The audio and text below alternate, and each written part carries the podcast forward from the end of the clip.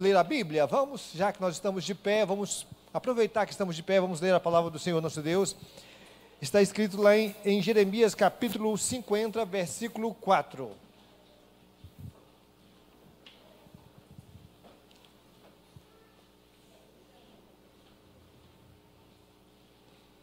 Aliás, eu gostaria de ler é, o versículo 4 e o versículo 5 junto, estava assim aqui, o 4 e o 5. Todos acharam?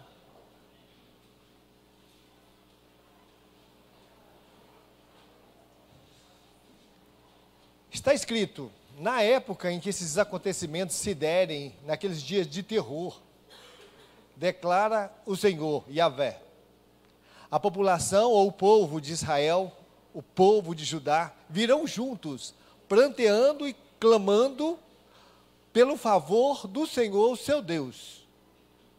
Indagarão pelo caminho que leva a Sião e voltarão suas faces na direção dela, virão e se apegarão com devoção ao Senhor, a Yahvé, exclamando: Vinde todos, univos, pois ao Senhor, univos, pois ao, em, univos, pois ao Senhor em aliança eterna, pacto que jamais será esquecido.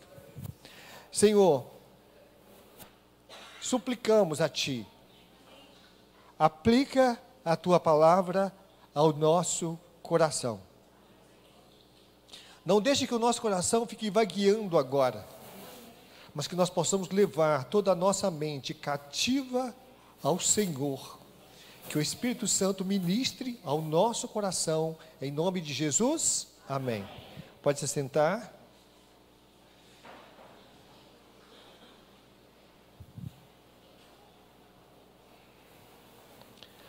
Naqueles dias, que dias são esses? A Bíblia diz que era tempo, dias de terror. Dia. Às vezes acontece algumas coisas, e como a Carla estava falando aqui, acontece algumas coisas, a gente acha muito ruim. a gente não sabe do dia de amanhã, né? A gente não sabe do dia de amanhã. E é interessante observar aqui que a nação de Israel ainda nem tinha sido levado em cativeiro ainda, e Deus já estava falando da volta. Vocês estão me entendendo como é que Deus. A nação ainda não tinha nem sido levada ainda cativeiro. Nos tempos de Isaías, o cativeiro tava, era, uma, era uma realidade muito distante, muito distante. Não era uma realidade, não era uma coisa que amanhã a gente está sendo levado cativo. Era uma realidade, é uma realidade que não dá para imaginar. E Deus aqui, pelo profeta Isaías, Deus já estava colocando o profeta Isaías, não só falou do cativeiro, mas tava, agora estava falando da volta, estava falando quando o povo ia voltar. E estava falando uma coisa muito interessante, se a ida para o cativeiro foi ruim, foi meio apavorante, no tempo da volta também não seria assim tão, assim, não seria tão em paz, porque seria tempos de grande tribulação também. Por que seria? Porque para eles saírem do cativeiro, a nação que estava os levando cativo tinha que ser destruída. Imagina. Vocês estão me entendendo assim? A nação, tinha que acontecer algo senhor, extraordinário, mais forte do que aquilo que os levou para o cativeiro, para que eles pudessem ser tragos de volta. E nesse tempo, e nesse tempo, a Bíblia diz que nesse tempo, naqueles dias, nos dias que é, que o Senhor estivesse apertando o cerco, e com certeza era um tempo sem paz, um tempo inseguro também para a nação de Israel. É naquele tempo que o Senhor faria com que a nação de Israel todinha voltasse para Ele. Que os olhos da nação de Israel, agora de repente, se um dia desviou dele, e por causa do desvio aconteceu tanta coisa esquisita, Agora estava acontecendo uma outra coisa, que aquelas pessoas que, levar, que, os levaram em cativeiro estavam sendo tratadas por Deus. E de repente Deus estava agora, neste momento, estava castigando a Babilônia. Mas isso não tinha acontecido ainda. Nem, nessa época que foi escrito, nem o cativeiro tinha sido, ainda tinha acontecido. E eu comecei a pensar que Deus conhece o meu futuro. e Deus conhece o seu futuro. Se o momento que eu vivo é de apreensão, se o momento que eu vivo é de uma segurança que eu, particularmente, não sei o que vai acontecer amanhã, mas de qualquer maneira, Deus conhece o meu futuro hoje, seja seguro ou inseguro, Deus conhece o meu futuro amanhã, e Ele tem tudo sob o seu perfeito controle. Deus conhece o seu futuro. Deus conhece o futuro da igreja. Deus conhece o futuro da igreja. Deus, Deus, Deus, Deus já sabia que a igreja sabe, por tudo que a igreja passaria. Nas cartas de Apocalipse, que o pessoal acredita das sete igrejas, a maioria dos estudiosos acredita que os estágios da igreja em cada tempo estão aqui.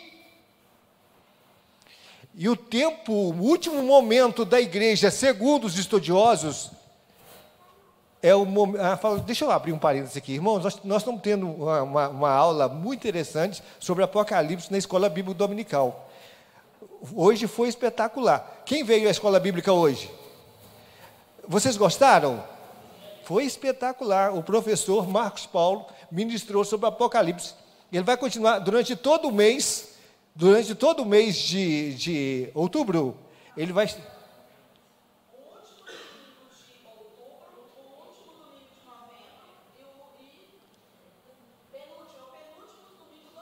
Ah, tá vendo aí, ó? Então, o penúltimo domingo de cada mês estará sendo ministrado sobre o Apocalipse. Mas eu estou te falando o seguinte: não venha só no penúltimo domingo, não, tá bom? Só porque eu falei que foi muito bom, porque os outros, os outros dias também são bons. Mas o fato é que Deus conhece o nosso futuro, Deus conhece a nossa história, Deus conhece a história da igreja, Deus já conhece a igreja, a vida da igreja desde o dia que ela começou. Deus já viu a igreja, Deus viu a igreja começando, Deus viu a igreja sofrendo, Deus viu a igreja é, se esfriando, Deus viu a igreja se avivando, Deus viu a igreja em problemas, se envolvendo com problemas políticos, Deus viu a igreja se voltando totalmente para Ele também. E a nação de Israel, ela é, acredito, é o tipo da igreja no Velho Testamento.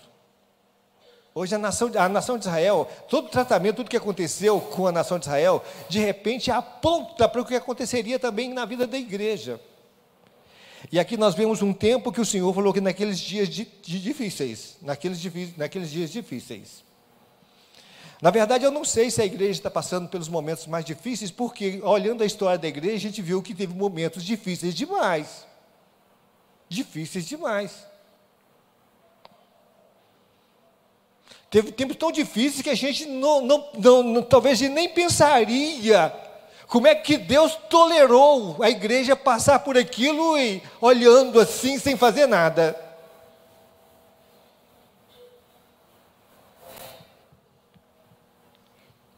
Mas eu acredito que, do mesmo jeito que Deus conversou com, com, com o povo de, de Jerusalém e conversou com a nação de Israel, acredito que o Espírito Santo hoje está ministrando ao coração da igreja também. Nós vivemos tempos difíceis aí, de, de, a pandemia, nós estamos no chamado tempo pós-pandemia, não é isso? Nós estamos vivendo um tempo que, segundo aquilo que o pessoal falou de pós-pandemia, a gente vai dizer, será? Está acontecendo. Está acontecendo. O pós-pandemia já é uma realidade na vida de muitas pessoas e da igreja também. E Deus fala uma coisa muito interessante, que tanto o povo de, de, de, de Judá, como o povo de Israel, é, ou Efraim, não é isso? No caso, Israel é Efraim. Efraim, o, Israel é Efraim, mas, mas nove tribos, e, e, Judá era, era Judá e Benjamim junto. Duas tribos que fazia a tribo de Judá e dez tribos fazia a tribo de Israel. Em alguns lugares na Bíblia também conhecida como Efraim, dita como Efraim.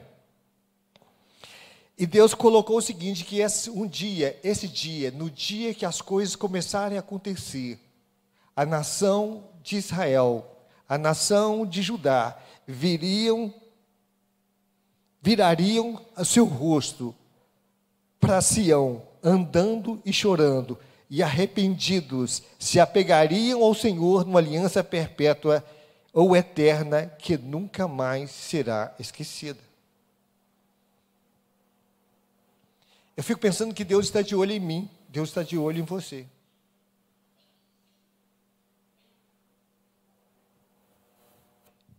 E Ele está vendo o que está acontecendo na minha vida, na sua vida. Ele está esperando, com certeza, independente do que esteja acontecendo hoje, do, independente do que aconteceu ontem, ele está esperando, na, na verdade, um coração voltado para Ele, os olhos voltados para Ele, sabe, em choro, em, em, em, em, arrependimento, em busca, sabe, buscando o Senhor de todo o coração.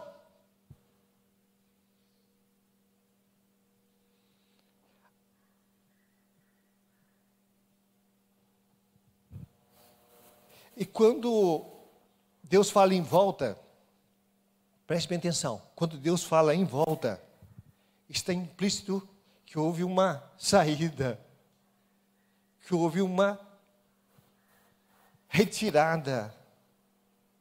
Quando Deus fala em volta, está falando que o povo saiu da presença dele, muito mais do que um exílio geográfico de Babilônia, de, de, Israel para a Babilônia, existia um coração do povo que já tinha se afastado do Senhor. E a primeira coisa que acontece na, na vida das pessoas, quando a primeira coisa, às vezes, quando nós, há um esfriamento espiritual e o nosso coração se afasta do Senhor, automaticamente nós estamos fugindo, fugindo de uma cobertura espiritual e nos expondo a perigos constantes. O povo de Israel, sabe, virou as costas para o Senhor, virou a face, virou a face para outro, outro canto, para outras coisas que não o Senhor. E aí isso trouxe uma consequência muito ruim, muito ruim.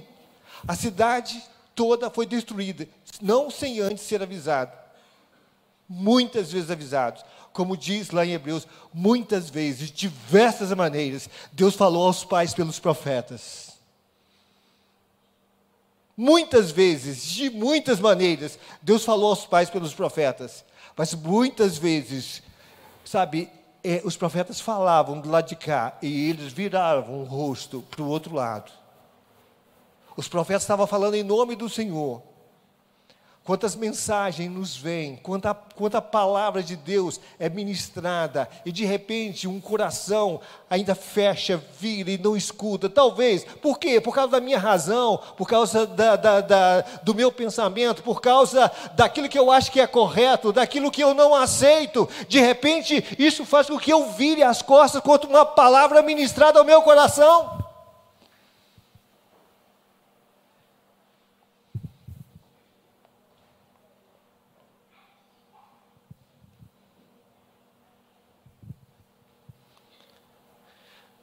Para se ter uma volta, a gente tem que pensar que houve antes um desvio. Diga comigo a palavra desvio.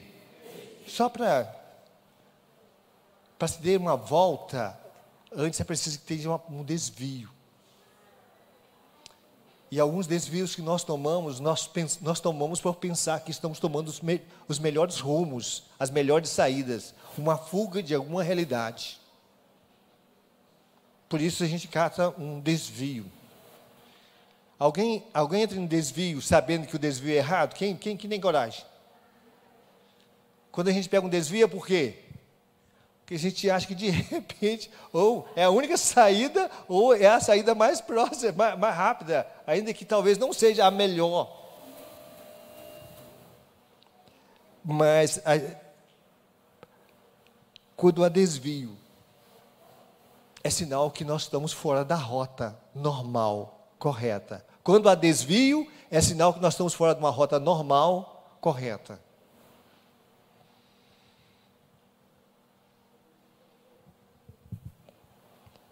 E nessa. Ô irmãos, eu, eu, eu falei que é Isaías, mas nós estamos lendo Jeremias, tá? Vocês já perceberam aí, né? O erro da rota do pastor aqui? Então, mas o povo ainda não, mesmo na época de Jeremias, o povo ainda não tinha ainda sido, não tinha sido levado cativo ainda, tá? Então, na verdade, é, eu estou vendo aqui, eu falei Isaías, agora veio na minha cabeça, irmãos. Vocês, todo mundo percebeu, ninguém falou nada comigo, né? Ai, gostar do pastor assim. É, Acontece comigo.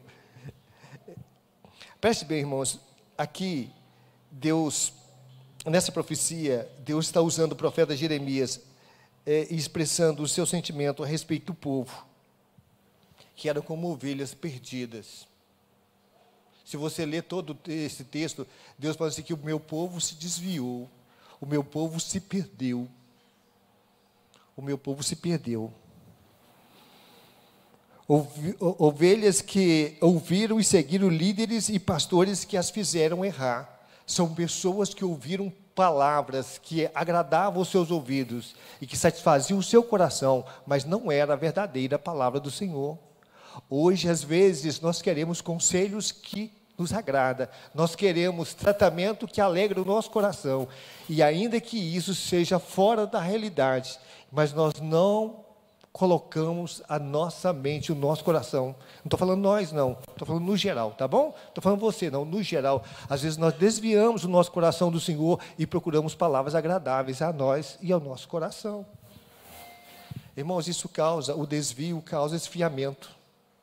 O desvio causa esfriamento. O desvio causa descrença nós, colocamos, nós começamos a colocar em xeque algumas coisas que estão escritas na palavra, algumas coisas estão acontecendo, olhamos para a palavra do Senhor Deus e às vezes não bate com a nossa ideia. E a gente começa a colocar a palavra do Senhor em xeque, e isso para Deus é desvio. Nós começamos a escutar pessoas que falam coisas que a gente acha que é muito inteligente, que é muito interessante, mesmo que esteja contra a Bíblia, o nosso coração ele acalenta com algumas palavras com algumas coisas que nos são ditas. E Deus colocou que o seu povo estava como ovelhas perdidas, que ouviram seguir os líderes, pastores, disse ele, pastores. Embora nessa palavra aqui de Jeremias, pastor não significa exatamente um pastor de igreja, mas pastor é todo aquele. A palavra pastor no hebraico significa cabeça, não é isso? Significa líder. Então, todo líder, quando eu falo hebraico, irmãos, eu olho para minha esposa, porque ela está, fica o dia inteiro no negócio dos hebraicos dela lá. É, pastor significa, pastor significa é roer, não é isso? Cabeça. É roxo? Cabeça. É. Mas Deus estava falando para os cabeças da nação de Israel que fizeram errar o povo, seja eles profetas, reis ou sacerdotes. Todos eram cabeças. Todos eram pastores.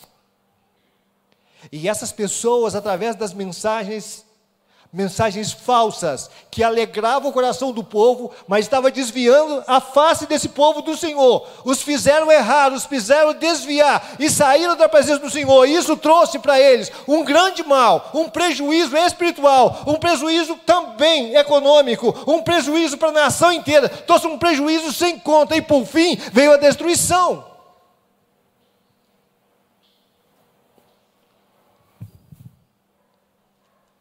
Como eu disse, eu estava conversando com a Carla falando, às vezes acontece algumas coisas que a gente acha que é, a gente acha que é o fim do mundo. A gente não sabe que de repente viram outras, outros momentos. E a gente, o nosso coração tem que ficar apegado a Deus e a Sua palavra, porque Ele garante a nossa volta, o nosso retorno, a nossa vitória. Estava o pastor Marcos falando aqui, Deus conversando com o Apocalipse, o seguinte: olha, o negócio, o pau está quebrando. Tá, o pessoal está sofrendo. A única coisa que eu quero que vocês façam é ficar firme, porque eu estou vendo, eu vou dar o escape. Deus está vendo, irmãos, o que está acontecendo com a igreja hoje. Deus está vendo, Deus está vendo. Deus está vendo o que está acontecendo com o seu coração hoje. Deus sabe se o seu coração está levemente desviado. totalmente desviado. Deus sabe do seu coração. É qual a inclinação do seu coração para onde está indo. E Deus conhece a igreja num todo, como é que a igreja está.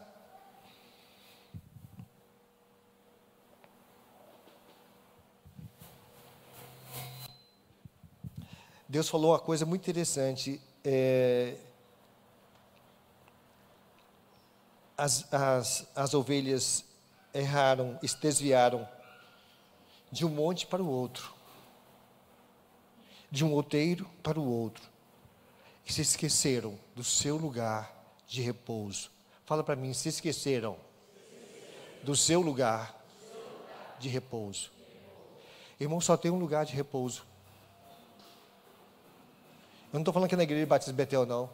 Mas lugar de repouso é onde o coração do Senhor está. O lugar de repouso é a igreja do Senhor Jesus. Quando a ovelha busca repouso em outro lugar, busca sair à procura de muitas saídas, de muitas, é, ela está ela tá, ela tá, ela tá desviando. Deus está falando o seguinte: se esqueceram, se esqueceram do seu lugar de repouso e pecaram contra a sua verdadeira pastagem. Sim, o Senhor, a esperança dos seus pais. Deus conversou com aquela nação.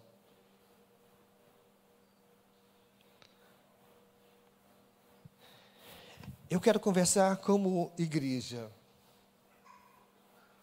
Eu quero conversar como igreja. Hoje eu fico pensando,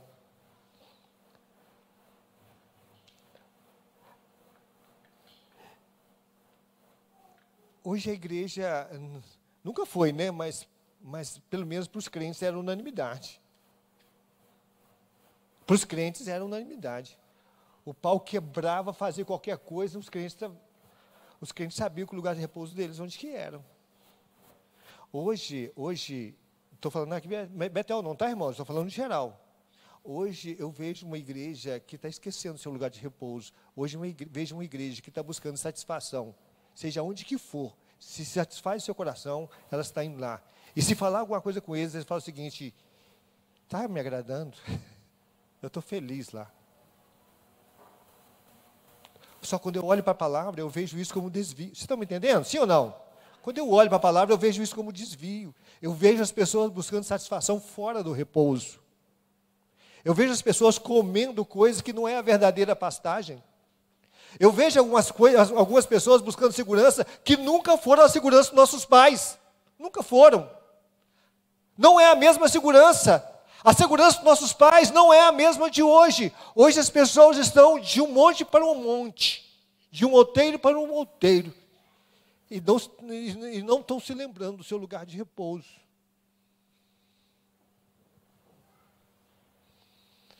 Hoje eu vejo Estava conversando com meu pai, é interessante. A visão do meu pai é fantástica. Meu pai não gosta de corim. corim sabe os corinhos? O pai gosta do hino do cantor cristão. Eu me lembro, na, em Mendes Mentel, quando eu era ainda jovenzinho, a gente cantava, às vezes, um hino do cantor cristão não tinha, não tinha nada, só tinha. Quando, quando a igreja era muito boa, tinha um, um harmônio. Nem era órgão, não. Harmônio. Alguém conheceu o harmônio? A minha irmã conheceu, tá vendo? Acho que deve ser a única, né? Tem mais alguém que conheceu o harmônio? Conheceu? Era um harmônio, um harmônio. E tinha uma pessoa que tocava, e ela tocava aquele negócio, a igreja cantava, cantava, cantava, cantava um hino. E depois tinha uma oração. E depois tinha a palavra e depois cantava mais um hino. E quando sobrava mais alguma coisa, quando era dentro da igreja, cantava a primeira e segunda estrofe de um hino, a primeira e a segunda, para ficar diferente. Eu não cantava o hino todo, não cantava a primeira e a última estrofe, ou a primeira e a segunda. E aquilo era diferente para a igreja. Mas a igreja estava firme, a igreja conhecia o seu lugar de repouso. Hoje a igreja moderna tem que inventar muita coisa para segurar o povo tem que inventar muita coisa, tem que fazer uma mega programação se quiser encher. Do contrário, vai ficar. E alguns crentes estão de monte em monte, de outeiro em outeiro, procurando o lugar de repouso, enquanto o seu lugar de repouso está, ele está fora. Como eu disse, essa palavra não é só para a Igreja Batista Betel mas também para a Igreja Batista Betel. É a palavra que Deus trouxe ao meu coração.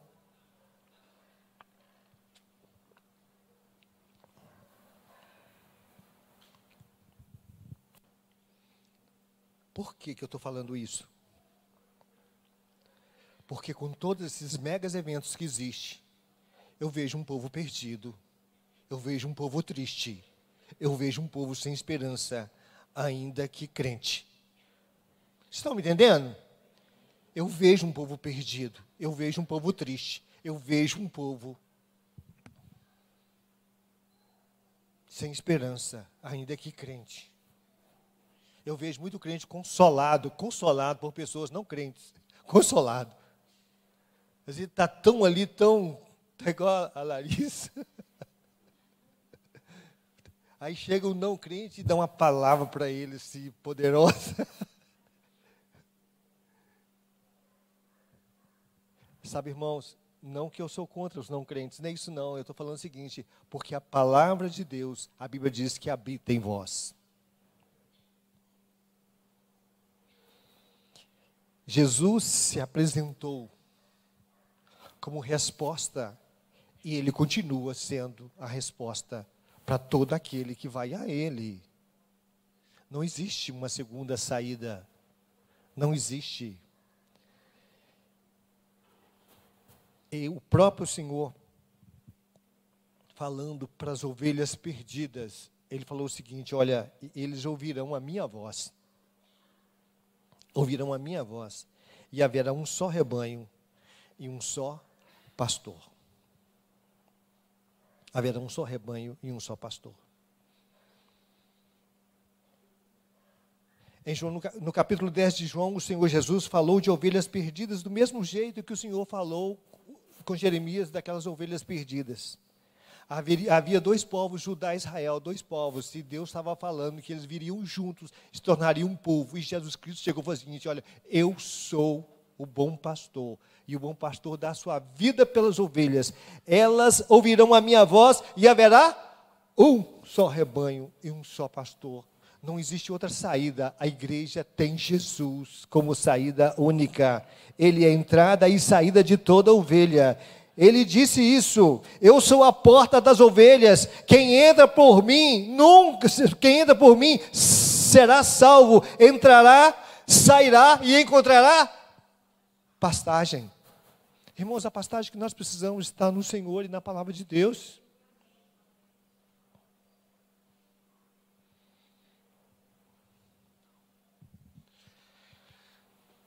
O que será que tem entretido o nosso coração? O que será que tem sido resposta para o nosso coração? Nós estamos precisando de quê para alegrar o nosso coração? Nós precisamos de alguma coisa extra fora a Bíblia?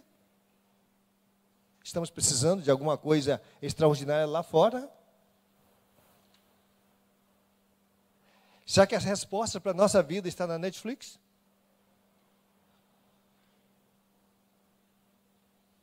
Não tem nada contra assistir filme, tá, irmãos? Também gosto. Mas quando isso é a única saída, é um desvio do nosso coração. Deus já falou o seguinte: olha, as minhas ovelhas estão de monte em monte, de outeiro a outeiro. Esqueceram do seu lugar de repouso. Esqueceram da sua verdadeira pastagem.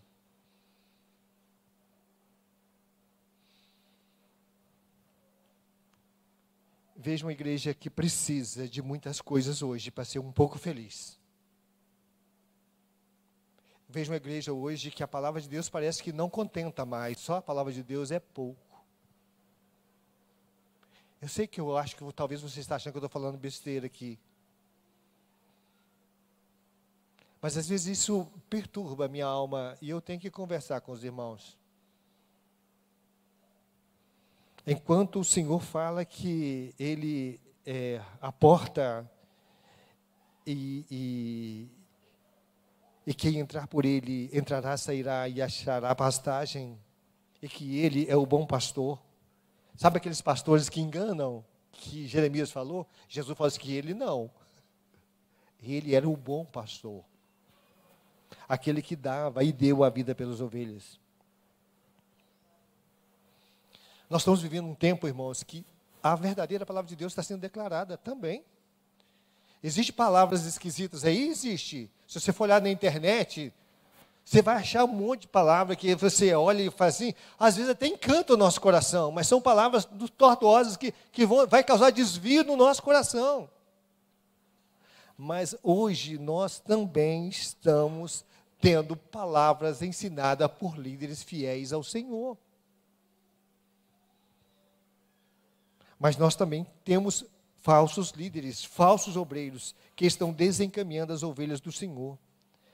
Pessoas correndo por todos os lados, enquanto a porta de entrada, a verdadeira porta, está sendo ignorada. Eu quero conversar com os irmãos, vocês que me ouvem. É... Por mais que essa palavra não seja aquela palavra que vocês gostariam que joga vocês para cima, e eu gosto dessas palavras também, que me joga para cima. Eu fico feliz no banco, fico muito feliz. Sai saltitante aí, igual uma ovelha solta na estrebaria. Eu gosto dessas palavras, mas eu preciso dizer para os irmãos uma coisa: nada substitui, nada, nenhuma outra palavra levanta mais do que a palavra que me centraliza em Cristo. Não, não encontro. Eu preciso dessa reflexão.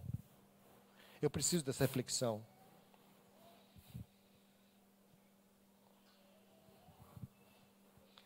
O Senhor Jesus, lá em Apocalipse, ele fala o seguinte: Tenho, porém, contra ti uma coisa. Você deixou, abandonou o primeiro amor. E ele fala o seguinte: lembra, onde é que você caiu? Talvez a gente não quer se lembrar, mas ele pede para lembrar. De repente, se você voltar, lembra aquele tempo que você era todo aceso ou toda acesa, lembra? Você tinha verdadeira felicidade em Cristo. Você se lembra de um tempo que você era, talvez, você se sentia a mulher mais feliz do mundo, o homem mais feliz do mundo? A igreja para você era um lugar quando você botava o pé na igreja, quando você colocava o pé na igreja, eu não sei se todo mundo assim, você colocava o pé na igreja, o seu corpo já arrepiava. E quando começava a cantar aquelas canções, não só aquelas cantando, cantando, canções pentecostais, pode ser um hino, talvez, deixa Jesus encher sua. Você chorava. O tempo passou e de repente, em algum lugar, isso ficou lá atrás. E você já, você chora hoje é de raiva. Você chora hoje de raiva. Você chora hoje porque o irmão pisa no seu calo. Você não chora de, sabe, e Deus está chamando você e a mim para voltar o rosto, em vez de voltar, voltar o rosto para Ele, virar a face para Ele e andar, suplicar e chorar pelo Senhor.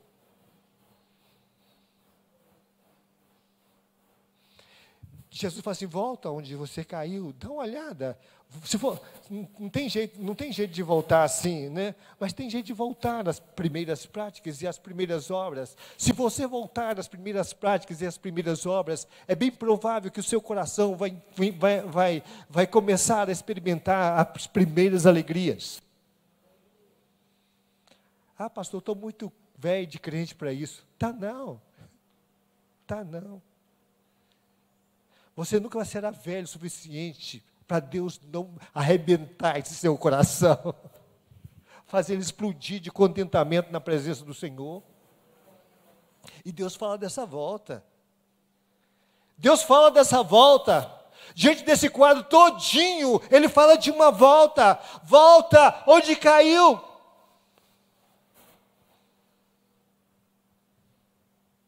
Pratica as primeiras obras. Apocalipse 2, 4 e 5.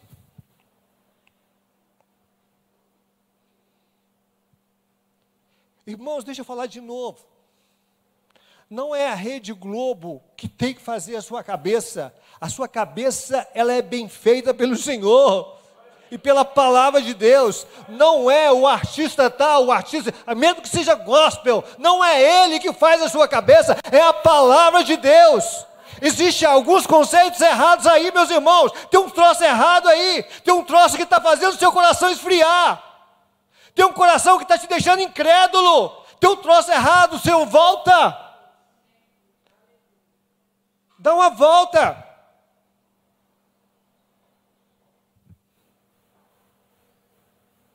Se esse rumo que você está indo está te deixando perdido, você está se sentindo perdido, volta. Ainda dá tempo.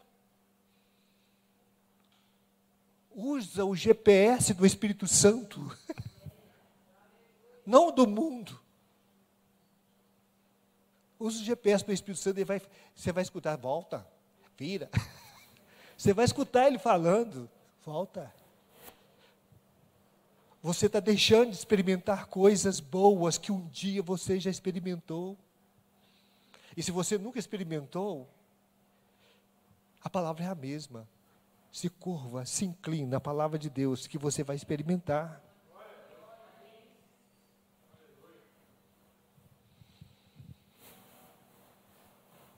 Se hoje ouvires a minha voz, diz o Senhor, não endureça o seu coração. Não endureça o seu coração. Creio que o, o que o Senhor Jesus falou à igreja de Éfeso, o Espírito Santo está falando hoje. E a palavra que ele me deu ao coração é o seguinte: eu quero uma igreja que é voltada a mim. Eu quero uma igreja com o rosto virado para mim e não o rosto virado para o mundo. Eu quero uma igreja com o rosto virado para o mundo. Eu quero uma igreja que não chora, que não chora por causa dos problemas do mundo. Eu quero uma igreja que chora na minha presença. Eu quero um coração que pulse por mim, não pelo temor do mundo, pelo horror do mundo.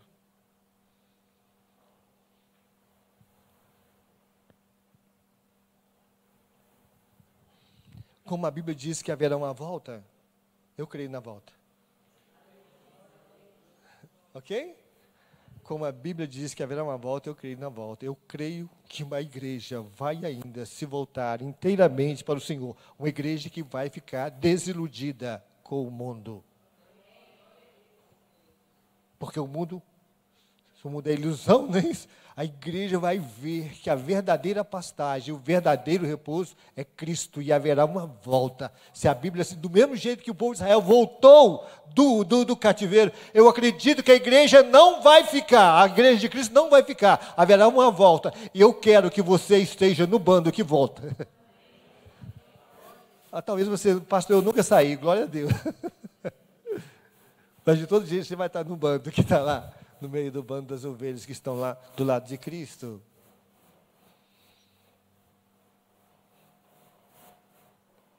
Deus tem me falado muito isso ultimamente. Muito, muito, muito, muito. Eu não sei se é por causa da minha realidade. Se for por causa da minha realidade, essa mensagem é para mim, mas é, quando eu fiz isso, ele me, me, me trouxe a palavra para trazer, para trazer essa palavra, para ministrar essa palavra, porque eu acredito que existem corações igual ao meu que está precisando dessa palavra, que está precisando dessa volta, que está precisando experimentar algo extraordinário do Senhor, que o Senhor não mudou, Ele é o mesmo ontem, hoje e será eternamente. Tem alguma coisa mudada, em mim. Mas eu creio na volta. Eu creio na volta. Eu creio na volta.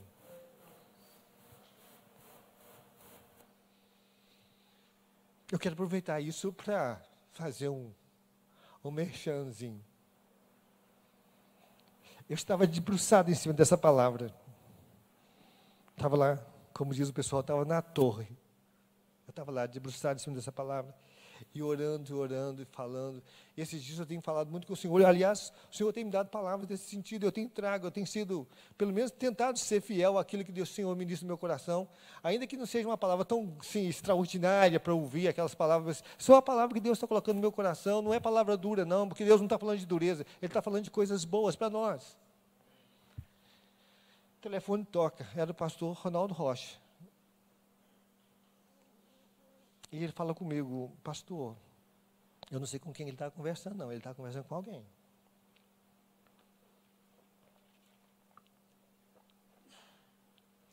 Por que, que a gente não propõe um jejum para a igreja?